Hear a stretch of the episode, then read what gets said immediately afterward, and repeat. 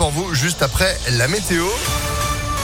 Et puis l'info, Florian Lafont, bonjour. Bonjour à tous. C'est une date cochée dans le calendrier de tous les Russes. Aujourd'hui, et comme chaque année, Moscou va célébrer le jour de la victoire. Jour pour commémorer la victoire de l'URSS contre l'Allemagne nazie le 9 mai 1945. L'occasion aussi pour le président russe Vladimir Poutine de montrer toute sa puissance militaire en pleine période de guerre face à l'Ukraine. 11 000 soldats vont défiler sur la place rouge de Moscou avec des chars, des avions et des hélicoptères.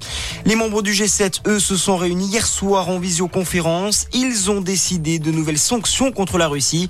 Ils s'engagent à interdire ou supprimer progressivement les importations de pétrole russe. Objectif, freiner le financement de la guerre. Sur le front, le conflit se poursuit, notamment à l'est de l'Ukraine. Une école dans la région de Lugansk a été touchée ce week-end par un bombardement. Bilan, au moins 60 morts d'après le président ukrainien Volodymyr Zelensky. Du côté de Mariupol, ville assiégée depuis de nombreuses semaines par l'armée russe, plus de 170 civils ont pu être évacués. Ils sont arrivés hier soir à Saporidja. Dans le reste de l'actualité, la majorité actualise sa liste de candidats investis pour les législatives.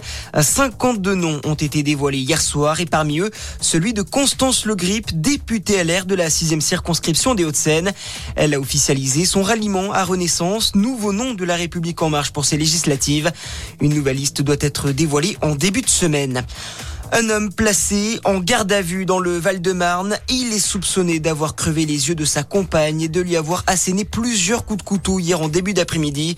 La victime a été prise en charge par les secours. Son pronostic vital est très engagé. Et puis le foot, troisième match nul d'affilée pour le PSG. Les Parisiens ont été tenus en échec hier soir par trois. Un match nul, deux buts partout en clôture de la 36e journée de Ligue 1.